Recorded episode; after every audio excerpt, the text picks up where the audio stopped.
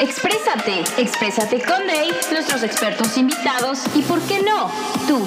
Disfruta nuestros segmentos en salud, GG Gamers, misticismo, anécdotas, misterio, historia y mucho más. Esto es 99.3.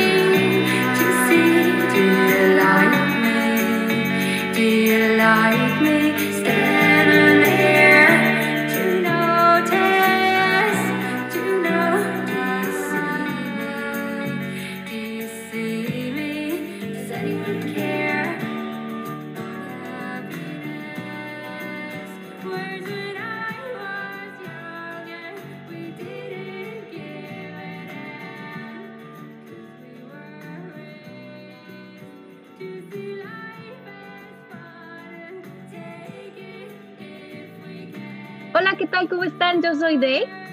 ¿Cómo les va? Yo estoy aquí recordando mis tiempos de, de adolescencia y también recordando amigos. Este, les voy a contar, el día de hoy tenemos un súper invitado, para mí es un gran amigo. Para mí fue la persona que más me, me hizo sentir como, como que con la importancia que es la historia y lo mucho que tenemos que seguir aprendiendo.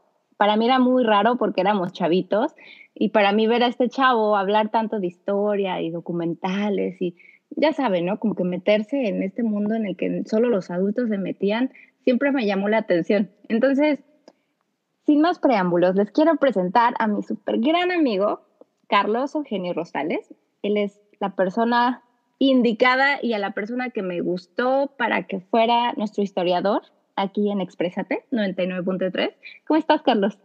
Muy bien, Dave. Muchas gracias por la invitación. Mm, cuando me dijiste, oye, ¿quieres participar conmigo? Tengo una idea de hacer un podcast acerca de historia.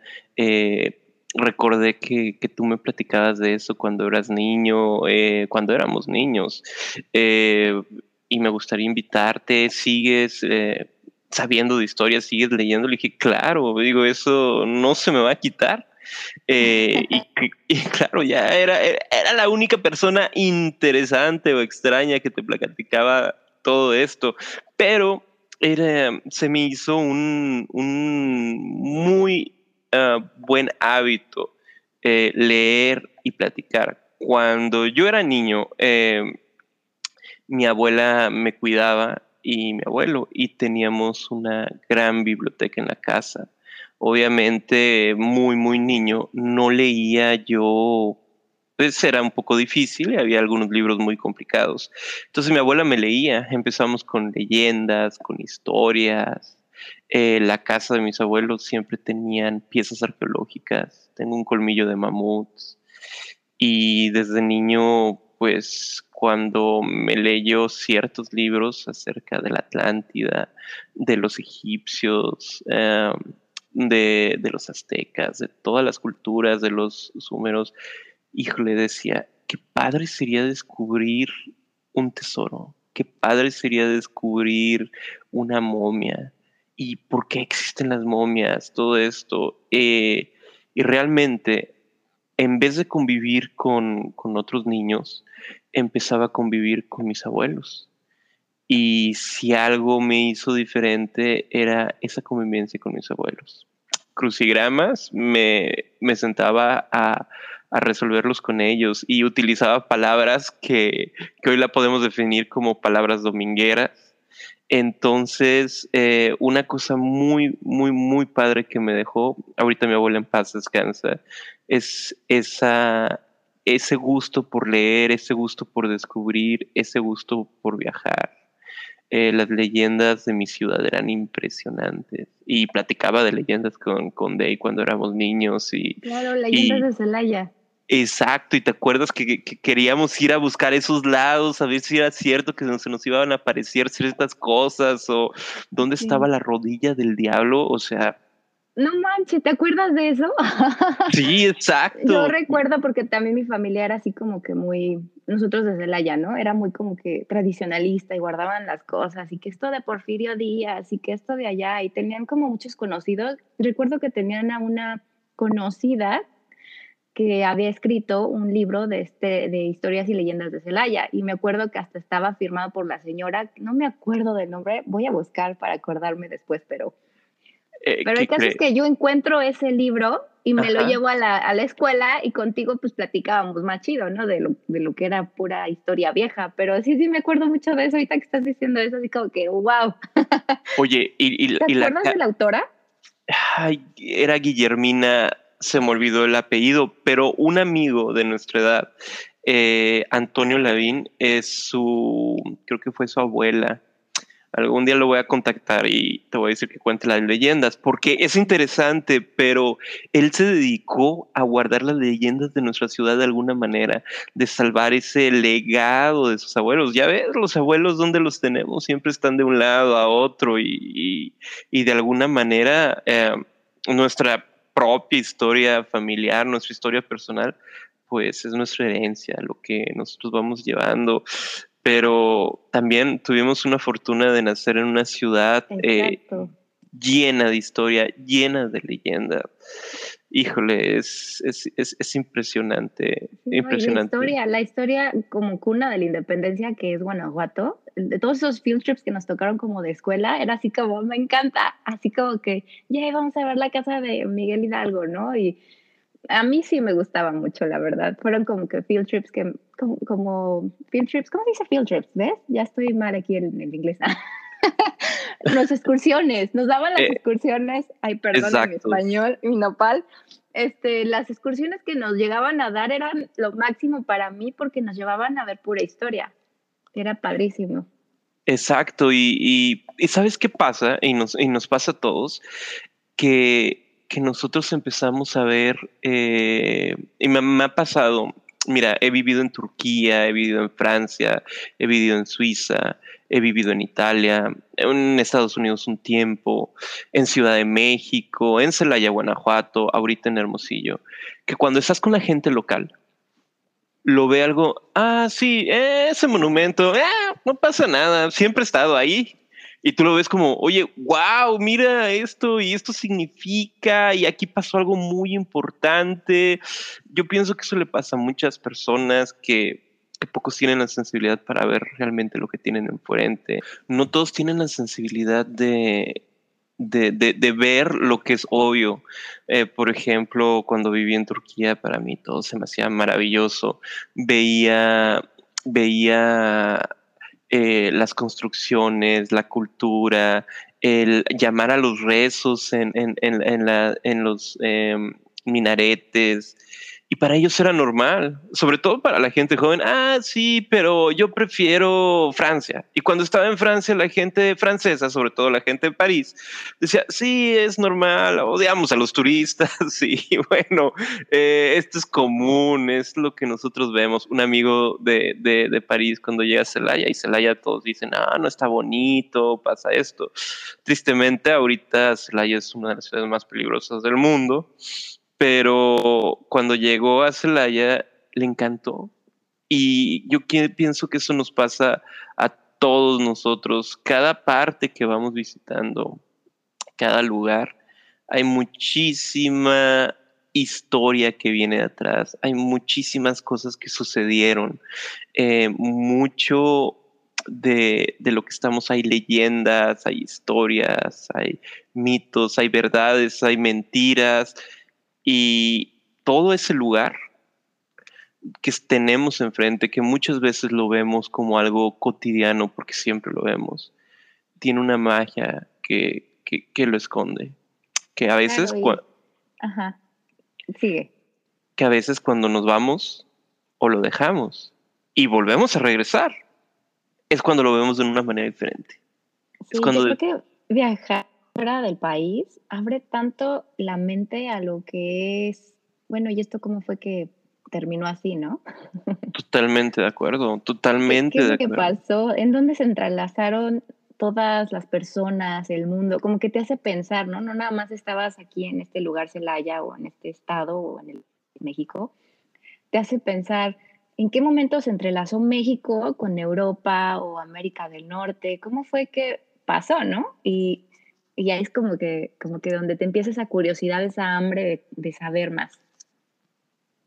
Oye, pero, pero es sumamente interesante porque imagínate, em, nosotros, nosotros o las personas actualmente tendemos a juzgar la historia desde nuestro punto de vista, desde cómo lo pensamos, cómo lo vemos actualmente. Por ejemplo, eh, nosotros, eh, nuestras costumbres, nuestra cultura actual. Para mí la cultura es una barrera que nos imponemos. Es decir, el mundo que conozco es esto y fuera de eso es otra cultura. Y a veces decimos, está mal, no son civilizados o, o piensas diferente a mí y bueno, a veces te acepto, a veces no. Y así es como lo vemos. Entonces, eso tendemos a hacer con la historia. Tenemos a juzgar desde nuestro criterio actual. Sí. Y a veces hay que desaprender, hay que salirnos un poquito más. Eh, parte de nuestra cultura actual, de nosotros millennials, es que estamos cancelando muchas cosas de nuestra historia. Estamos diciendo, no, no, no, eso está mal, estamos quitando estatuas, estamos cambiando todos y pasa también con nuestra historia individual. Por ejemplo, eh, si alguna vez fuiste gordito o estabas muy feo en secundaria, quema las fotos, las borras, tratas de negar esa parte de la historia tuya, pero lo que no entendemos es que esas fotos, esa parte, nos hizo llegar a donde estamos nosotros. Nos llevó a ser que somos. Exacto, totalmente de acuerdo. Y muchos países, muchas naciones, muchos, eh, muchos eh, individuos, muchas familias se niegan, no son capaces de aceptarse. Y es a donde vamos con una de las frases más importantes, aquel que, que no conoce su historia está condenada a repetirla. Totalmente de acuerdo. Totalmente de acuerdo. Es como un chiste que, que vi en internet que, que, le dijo, le dijo la, sus, la niña a, a, su mamá, mamá, ¿me puedo quedar a dormir con Samantha? Claro, hija, usa protección. Y dice, ay mamá, pero apenas tengo 14 años y yo 28. Las cosas se tienden a repetir se tienden a, a, a, seguir una y otra vez. Y es a donde vamos un tema muy importante, la importancia de la historia. ¿Por qué conocerla? Conocerla solo por, como hobby, podemos hacerlo. Conocerla solo como deporte, también. La historia nos deja dinero. Hay muchos inversionistas que te van a decir, claro. Y sobre todo gente que invierte en no solo en bolsa de valores, sino en commodities, en diferentes cosas. Les sirve la historia para saber el pulso de la actualidad. Cualquier inversionista te va a decir, sigue la tendencia. La tendencia es tu amiga. Si estás en contra de la tendencia, vas a perder. Y la historia sirve para reconocer hacia dónde vamos. Hay veces, puntos de inflexión, que empieza a cambiar todo. Entonces, a lo que voy con mi historia personal. He vivido en mi vida cosas muy lindas, cosas muy feas. He subido bajado de peso. He perdido, he ganado. Y al final de cuentas, como esa canción eh, que canta Palanca, que muchos piensan que es de Frank Sinatra, uh, My Way, dice, regrets, I have a few, but then again, to mention está feliz este hombre al final de su vida. Esa es nuestra historia. Aceptar esa parte Aceptación. de nuestra historia. Fíjate Exacto. que ahorita que decías la palabra aceptación, en psicología siempre te dicen, para aceptar tienes que entender que toma tiempo. Y en el transcurso de ese tiempo que está tomando para que tú ya lo aceptes, lo que está pasando, hay que entender que hay que empezar a abrir la mente, a conocer y aprender otras cosas. Ahorita que estabas diciendo que eh, se aplica en todo, en la historia, en cuando te mueves de país, cuando estás en otro lugar. Esa aceptación o de, ay, mira, estos, no sé, la gente de África, ¿no? Que, que comen mucha con, con, con las manos, y mastican y hay gente que erupta. O sea, si te mueves a varias regiones del planeta, hacen cosas que a lo mejor culturalmente los vemos mal, pero igual nos toma tiempo aceptar. Por, por ejemplo, una cosa muy interesante, los rusos, y sobre todo más que los rusos, los mongoles, no expresan uh, sonrisa como nosotros. O sea, no sonreímos. Hola, ¿cómo estás? De ya, mucho gusto. Sobre todo a los canadienses, ya que estás en Canadá. Hello, how are you? Really good. And they hug each other or something like that. Y, y, algunas cosas como eso. Entonces, los rusos y, y sobre todo los mongoles. Conocí una amiga mongola. Ella era embajadora. No, no ella era embajadora. Su papá era embajador ante las Naciones Unidas y, se encontraba en Suiza y me decía, yo no entiendo a los franceses, se quejaba de los franceses, siempre están sonriendo y todo, y la volto a ver y sonríe en ese momento. Si no entiendes a los franceses con su sonrisa, menos a los mexicanos y todavía más al centro sonreímos más. Y me dice, Carlos, tienes que entender una cosa, tenemos que sonreír cuando valga la pena, no siempre. Entonces, ¿qué sentido va a tener? Se me hizo algo precioso lo que ella dijo y me dio mucho sentido. Le entendí. Me dio el sentimiento de que ella tenía razón. Tal vez en mi concepto, en mi punto de vista, no. Pero en su historia, en su cultura, en su forma de ser, en lo que lo hizo llegar de donde ella estaba ahora, ella tenía razón. Y fue algo maravilloso porque nos encontramos en ese momento compartimos todo mi background que yo tenía y todo su background de ella, toda la parte de atrás, convergieron. Llegamos a un punto en común. Y eso es una de las cosas que me da mayor gusto en la vida, como descubrir palabras que no existen en ningún otro idioma. Claro, no, eh, hay un translation, no, no puedes darle el meaning porque no va a ser igual me encanta eso, es una belleza, es algo, es como ver una cosa diferente, como siempre me he preguntado, ¿todos verán el rojo como el rojo? Capaz ellos dicen que es verde, pero ¿verán el mismo rojo que yo veo? No es que estás en su lugar, en su punto de vista, en su situación, que lo ves como lo, ellos lo ven. Totalmente de acuerdo. Y si decimos uno de los pecados más grandes, si vamos a la conceptualidad, bueno, a, la etimología de pecado como error o fallo o fuera de, línea, eh, pues uno de los pecados que tenemos más grande de nuestra generación es que tratamos de ver y tener el concepto de todo y sobre todo la historia con nuestro punto de vista. Oye, esto está mal, ¿Por qué? Porque yo pienso así, nuestra cultura piensa así y pues está mal. Entonces hay que negarlo, hay que quemar esa foto donde tenía sobrepeso, hay que, ok, ese héroe fue racista, entonces hay que quitarlo. Oye, esta persona no compartía las mismas ideas que yo, hay que cancelarlo. está feo.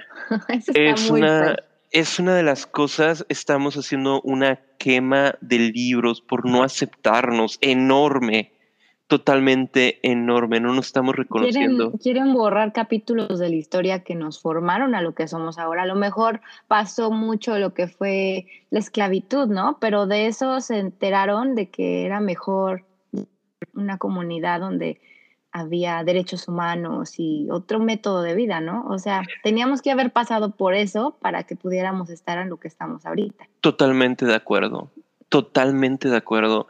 Eso, eso nos llevó a estar aquí. Ahora tenemos otra cosa muy interesante en la historia. Nosotros pensamos que hoy fue la mejor época de todo el momento. Y sí, sí lo es, en parte tal vez económica, en comunidades, pero esto, esto pasó. Hablé con una persona eh, que, vivió el comunismo soviético y bueno, le dije, oye, ¿cómo era vivir en la Rusia soviética? Y me dijo, mira, no teníamos la capacidad de salir adelante como actualmente lo es. Él es pintor. Eh, mi buen amigo Peter me decía, no teníamos la capacidad de salir adelante, tal vez no teníamos muchas cosas, pero lo que era el arte, la familia, la comunidad, es algo que se extraña. Interesante, ¿no? Interesante. Entonces, eh, la historia, si nosotros la consideramos, no es lineal, no es ese dios cronos del tiempo, que es una línea. Yo le llamaría al otro dios griego del tiempo también, que pocos lo conocen, ese kairos, que es un ciclo. Muchas veces en este ciclo eh, dejamos cosas, desaprendemos cosas, para luego reaprenderlas en un futuro y volvemos a evolucionar. Más que un círculo o una línea, yo le llamaría una espiral, un movimiento continuo, tal vez hacia adelante, hacia atrás, pero siempre, siempre en ese círculo que lo rompemos cuando nos aceptamos, que lo rompemos cuando nos entendemos. Y pasa algo en la cultura mexicana muy importante. A mí me preguntan, oye, chécate esto, y me vas a decir sí o no, tengo razón. En la cultura mexicana y sobre todo en la cultura de nuestro país hay mucho racismo. Y malinchismo. puedes decirle malinchismo. Chécate. Somos españoles en México, o por lo menos mucha gente se siente española en México. Pero cuando ese mexicano sale del país, se considera azteca. Ah, es que somos aztecas todo. Como que encuentran. Yo no, mi nopalote. Exacto, un nopalote. Porque es lo mío. Exacto. Entonces, pues una cosa padrísima, que nacimos del imperio más grande que existió en la tierra en aquel momento, el imperio español, que tenía toda ese background, eso anterior de los árabes que vivieron siglos de misticismo musulmán, de misticismo judío, los sufistas españoles, el, el judío, eh, la, la, la, contrarreforma católica, que descubrieron, si así lo quiere decir, porque no lo descubrieron, sino que se expandió. Carlos V decía, en mi tierra nunca se pone el sol. Oye, era rey de las Filipinas, rey de, América, rey de España, heredero del, Austro, del, imperio germánico, de, de, ¿cómo se llama? Incluso vínculos con Inglaterra, el rey del mundo. De hecho, el naipe, si te gusta jugar cartas, si algún día si me vuelves a invitar, te voy a explicar las historias de los juegos de azar y sobre todo la carta. El naipe de, de ¿cómo se llama? De del diamante le pertenece a la figura del rey, a Carlos V. Recuerda que eran los cuatro reyes más importantes de la historia occidental. Eh, Carlos, Carlos Magno eh, sería el, rey de, tréboles, eh, Carlos V el de diamantes, Julio César el de espadas y Alejandro Magno el de corazones. Entonces, Carlos V era un rey impresionante. Imagínate toda esa cultura que llegó y llega a América, donde sí existía el imperio azteca, pero también existían muchas culturas. Estaban los purépechas, estaban los mayas, estaban los otomís, estaban los yaquis acá arriba en Sonora, estaban apaches, estaban muchísimas culturas. Pero nos consideramos aztecas. ¿Por qué nos consideramos aztecas? Porque yo pienso que la historia también lo utilizamos para crear identidad. Y si nosotros nos hubiéramos considerado mayas en aquel momento, cuando Yucatán se quería separar de México, creo que no era muy buena idea para los intereses políticos. No. para nada. Entonces nos consideramos aztecas y si nosotros vamos a leer los libros de Octavio Paz, Samuel Ramos, que siguen ese historicismo de Ortega y Gasset, un pensante español impresionante, nos encontramos en la psicología del mexicano, que es como si España fuera el padre, hubiera violado a la madre, y de ahí nacimos nosotros. No sabemos quiénes somos. Claro. Y no nos aceptamos. Somos aztecas cuando nos convienen y españoles cuando nos convienen. cuando realmente nos tenemos que quitar toda esa madre y decir, somos mexicanos. Y eso no solo pasa con, con, con todos en México, pasa con todos en Latinoamérica.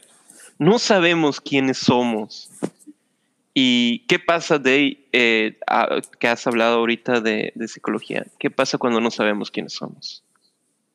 Pues no podemos crecer para empezar como personas. No podemos seguir avanzando. No puedes, no puedes saber en qué te vas a convertir si no le pones atención a lo que ya eras. ¿No? Exacto, y lo que, lo que eres. Em, entonces, eh, nosotros usamos nuestra historia como, como, como un mito o también la conocen como historia de bronce. Le llaman historia de bronce porque las esculturas son de bronce. Eh, dicen que la historia la hacen los ganadores. A veces utilizamos la, historia como un movimiento político. Ponemos héroes que representen los ideales de este momento. Y vamos, que a mí me gusta estudiar la historia desde todos los puntos de vista, de los ganadores, de los perdedores, de los héroes, de los villanos.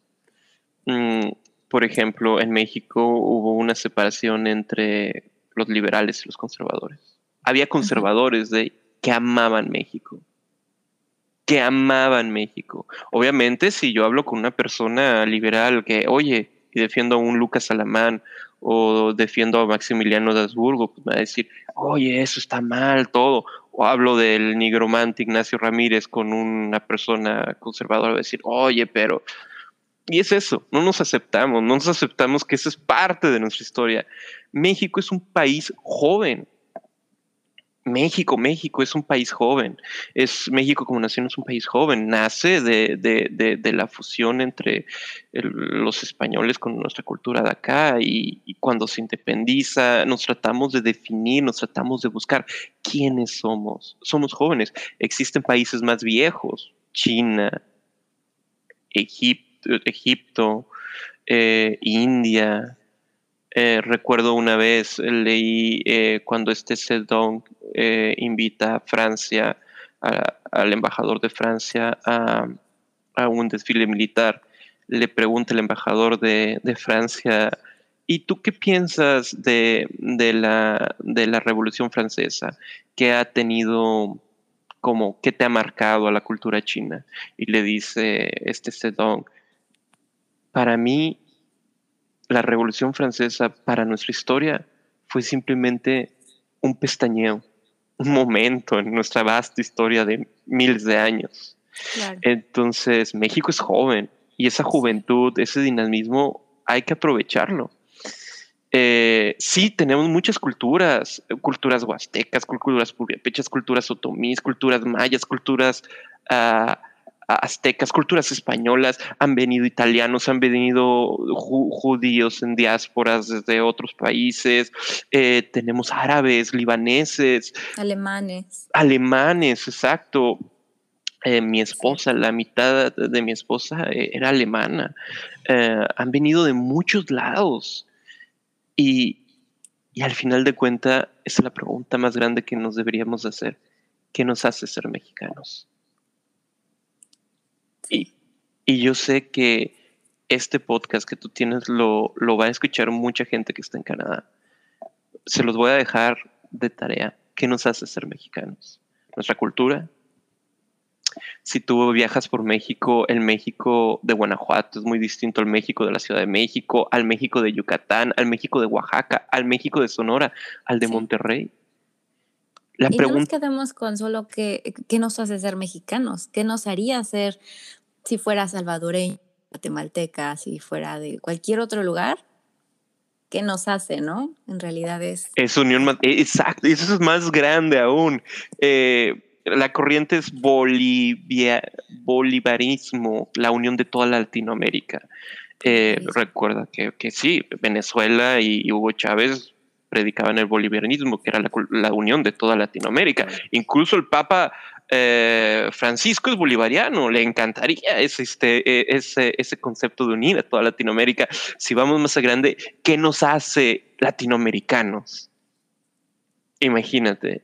Y todavía si nos vamos más grande, ¿qué nos hace iberoamericanos, aceptando España con nosotros. Es interesante, pero si tú hablas con un joven español, chécate cómo eh, le dicen en sus escuelas. No, pues nosotros llegamos a América a colonizar un pueblo de bárbaros a muchos indígenas que estaban en taparrabos y gracias a nosotros tienen cultura, tienen civilización. típico, ¿no? Y a nosotros que nos dieron pura peste y esto, y vemos puras cosas feas. Exacto, pero si vamos más allá, tenemos, tenemos, ¿qué nos une? ¿Qué nos hace nación? ¿Qué nos une, por ejemplo, a todos los mexicanos, a todos los latinos, a todos en Canadá? Y es y es a lo que voy acerca de Ortega, ser un gran pensante español, que él decía, una nación no es la cultura, no es la historia que tú tienes. Igualmente una familia. Hay familia que hasta sangre tenemos igual, caray. Sí. Pero a veces nos separamos. ¿Qué es lo que nos hace unirnos? ¿Qué es lo que hace que, que nos amalguemos en algo? ¿Será nuestro pasado? Yo pienso y concuerdo con él que lo que hace que nos unamos es nuestro futuro. El futuro. Fíjate que les voy a leer algo que me mandó Carlos antes de empezar el podcast. Y dice así, dice, ¿qué es la historia de dónde viene? ¿Para qué nos sirve? ¿Cómo funciona el tiempo? ¿Hacia dónde nos lleva? ¿Y con esto se puede predecir el futuro? Y la respuesta a todo es un sí. nos predice el futuro nos sirve, sí nos sirve bastante para aprender de lo que pasó y nos lleva a lo que va a ser un nuevo capítulo en nuestra vida que también va a ser historia y que nos va a seguir haciendo crecer ahora como humanidad, ahora que ya estamos como que ya más unidos. No sé si tú sientes como que el mundo se está achicando, pero es una manera de verlo. Sí, exacto. Imagínate, solo checa esto grabar esto contigo cuando te fuiste a Canadá en tu adolescencia, cuando nos dejamos de ver mucho tiempo y por medio de una red social basada en Internet que fue desarrollada en la Segunda Guerra Mundial y que pasaron muchísimas cosas para estar aquí y poder hablar. Imagínate todo lo que tuvo que haber pasado para, para unirnos en este momento hacia dónde vamos, hacia dónde nuestro futuro. Y algún día me gustaría hablar de ese, ese tema. Eh, nos vamos a conectar y conectar y conectar hasta llegar a la singularidad tecnológica. Pero bueno, eso será otro tema. Son muchos temas por ver. Muchísimos. pues muchas gracias, Carlos. La verdad, yo estoy súper feliz de que haya una manera de poder compartir el conocimiento y las experiencias, las anécdotas de personas por medio de podcast, por medio de hablar y dejar saber lo que se siente. Eso así como que se me hace algo muy, muy padre en todo esto que son las redes sociales, todo esto que es algo muy nuevo, bueno, relativamente nuevo, pero que ahorita se está expandiendo al máximo. Yo sí estoy muy contenta de que estés aquí con nosotros en, en Exprésate. Y pues ahora sí que hay que ponernos ahora sí a a platicar extensamente de todo lo que tenemos que platicar en nuestros próximos podcasts. ¿De qué nos vas a hablar en el próximo podcast? ¿Ya lo habéis pensado? He pensado algunos temas interesantes. El tema del dinero. Quiero decirles la historia del dinero. El tema de los naipes y el tema de la comida. Ok. Cualquiera de esos tres. Y van a ver a profundidad cómo lo que somos ahora ha ido evolucionando de cosas que vemos tan comúnmente. Por ejemplo, la palabra mole significa salsa en la India. Y la palabra mole nosotros se la dimos a los eh, indios de India, obviamente, no de la religión hindú, porque hindú es su religión e indios es la gente proveniente de India. Nosotros seríamos nativos americanos eh, si, si, ven a, las, a los nativos americanos en, en, América, pero a los indios la palabra mole se la dimos, se la dimos cuando hubo ese comercio, esa globalización de aquel entonces con el imperio español. Será una sorpresa en alguno de esos tres temas. Sí, va a ser surprise. pues muchísimas gracias, Carlos, por habernos acompañado ¿Algo más que quieras compartirnos? Nada, les dejo eso de tarea. Bueno, pues vamos a, voy a hacer un, una encuesta a ver de, de, qué les gustaría más. Lo voy a dejar en Twitter y lo voy a dejar en nuestras otras páginas de en nuestras otras plataformas de qué les gustaría saber. Hablamos de dinero, naipes o comida. Perfecto. y bueno, pues aquí los vamos a dejar. Esto fue Exprésate 99.3. Adiós. Hasta luego. Acompáñanos en nuestro próximo episodio aquí en Exprésate 99.3. Síguenos en nuestras redes sociales, escúchanos en Spotify y muchas otras plataformas disponibles. Exprésate conmigo, Vivi, Jafet, Chris, Carlos y Avish en nuestros muy variados segmentos que tendremos preparados para ti. Exprésate 99.3.